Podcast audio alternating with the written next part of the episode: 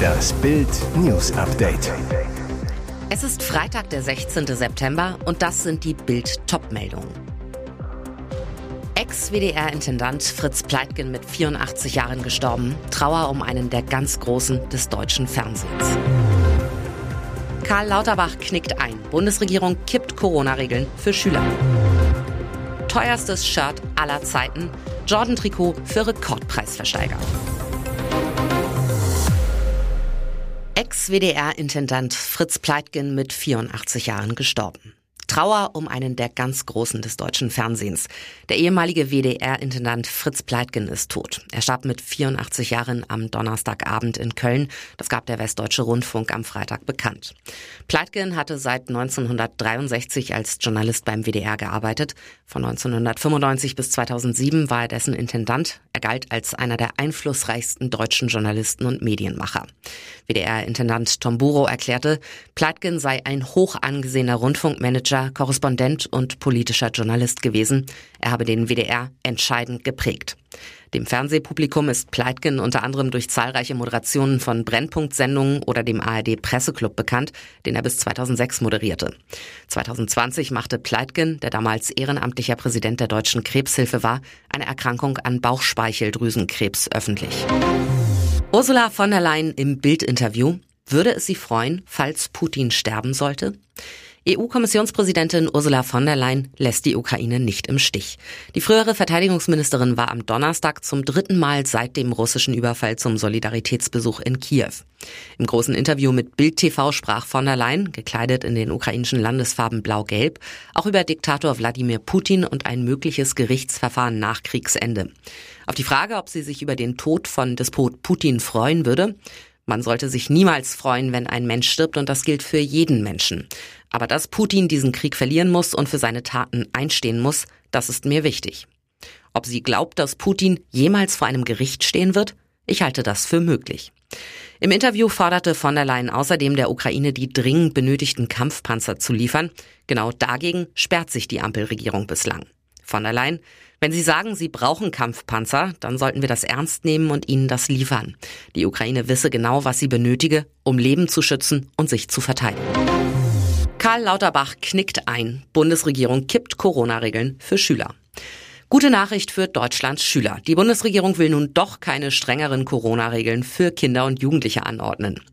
Bundesgesundheitsminister Karl Lauterbach ist gescheitert. Er wollte Covid-19 in den Pestparagraphen, Paragraph 34 des Infektionsschutzgesetzes aufnehmen. Damit stünde Corona in einer Reihe mit hochgefährlichen Krankheiten wie Pest und Cholera, für die Schüler nach Ansteckung besondere Nachweise erbringen müssen. So hätten Schüler nach überstandener Corona-Infektion nur mit einem bestätigten Negativtest, etwa aus einem Testzentrum, zur Schule zurückkehren dürfen. Am Arbeitsplatz gelten solche strengen Regeln nicht. Nach massiver Kritik aus den Ländern reagiert nun der Bund und kassiert die Pläne Lauterbachs wieder ein. Seit sieben Tagen nonstop unterwegs, Camilla meistert Trauertermine unter starken Schmerzen.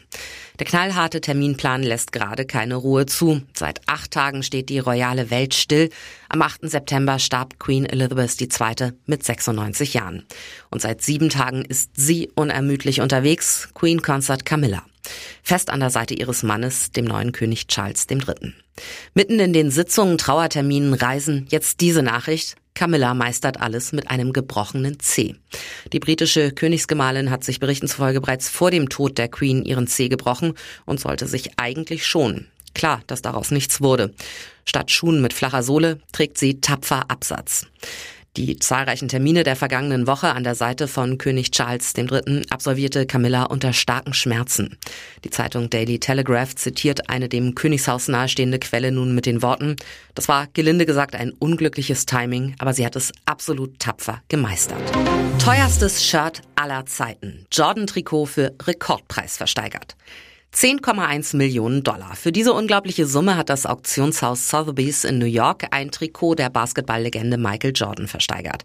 Ein neuer Rekord für ein Sportsammlerstück. Jordan trug das rote Trikot seines Teams Chicago Bulls mit der Rückennummer 23 beim ersten Spiel der NBA-Finalserie des Jahres 1998. Die Bulls gewannen die Serie gegen die Utah Jazz mit 4 zu 2. Die erste Partie ging für Jordan und sein Team in Salt Lake City allerdings noch verloren. Am Ende stand aber die sechste und letzte Meisterschaft Jordans mit den Bulls. Laut Sotheby's hat es rund 20 Gebote für das Shirt gegeben. Es ist allerdings nicht bekannt, wer das Gebot über 10,1 Millionen Dollar abgab. Jordan gilt als einer der besten Basketballer aller Zeiten. Sotheby's hatte im vergangenen Jahr bereits ein paar getragene Basketballschuhe von Jordan für knapp 1,5 Millionen Dollar versteigert. Als bislang teuerstes je versteigertes Trikot galt ein Jersey der Fußballlegende Diego Maradona aus dem Jahr 1986. Vor wenigen Monaten war jemand bereit, 8,4 Millionen Euro für das Kleidungsstück auf den Tisch zu legen. In ihm hatte Maradona sein legendäres Tor mit der Hand Gottes erzielt. Und jetzt weitere wichtige Meldungen des Tages vom Bild Newsdesk. Hammerprognose für nächstes Jahr. Stadtwerke Strom 60 Prozent teurer. Zurzeit gelten die Stadtwerke noch als Spartipp beim Strom, doch im nächsten Jahr ist damit vermutlich Schluss. Denn die städtischen Anbieter rechnen mit erheblich höheren Preisen. Erwartet werde eine Zunahme um die 60 Prozent, sagte ein Sprecher des Verbands kommunaler Unternehmen der Neuen Osnabrücker Zeitung.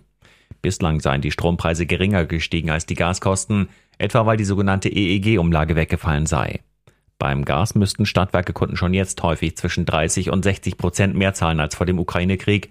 Es gäbe aber auch Stadtwerke, die ihre Preise mehr als verdoppeln müssen.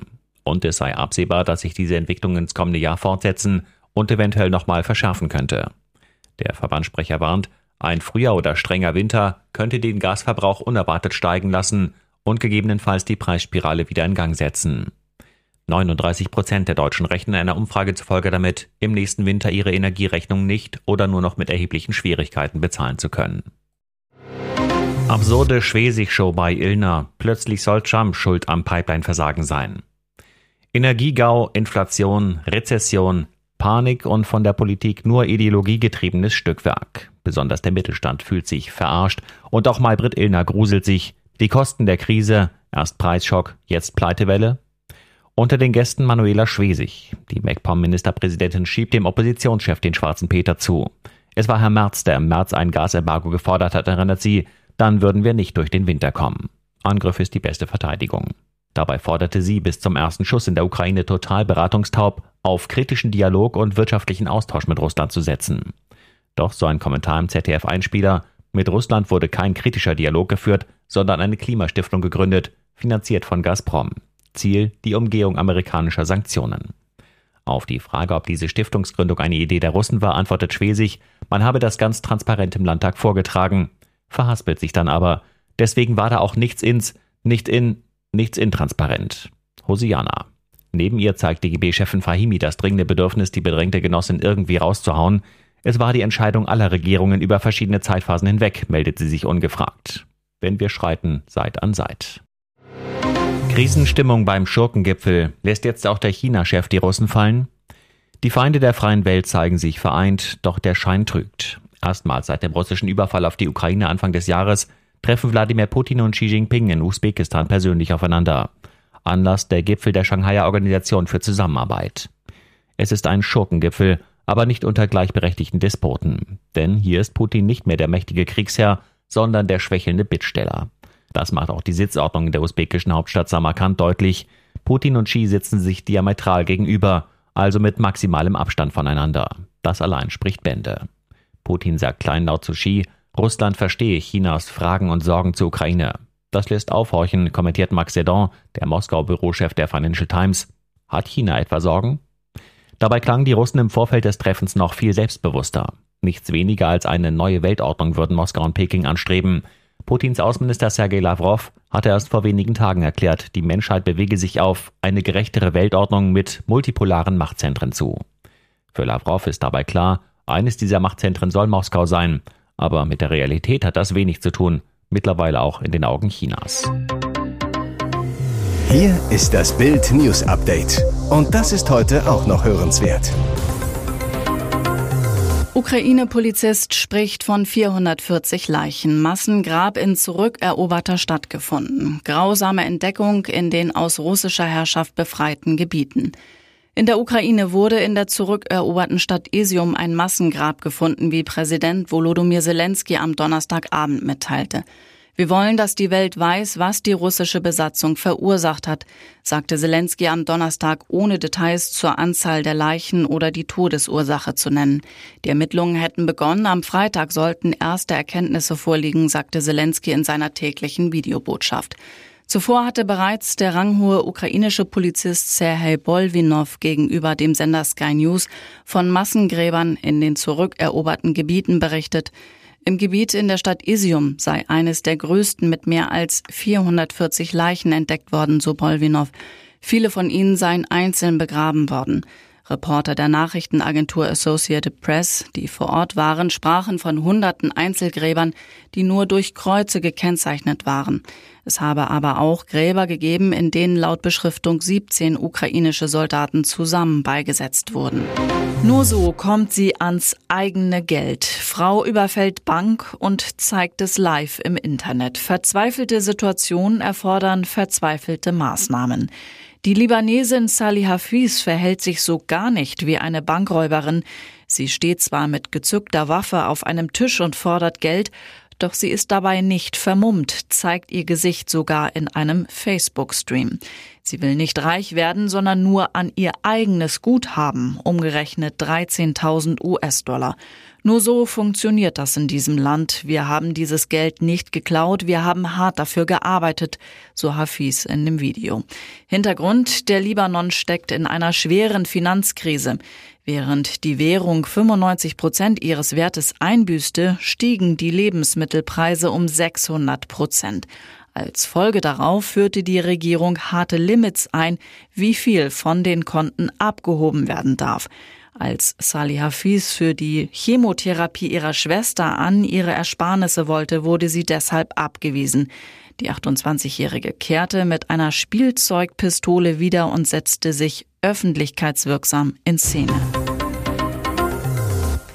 Weitere spannende Nachrichten, Interviews, Live-Schalten und Hintergründe hört ihr mit Bild TV Audio. Unser Fernsehsignal gibt es als Stream zum Hören über TuneIn und die TuneIn-App auf mehr als 200 Plattformen, Smartspeakern und vernetzten Geräten.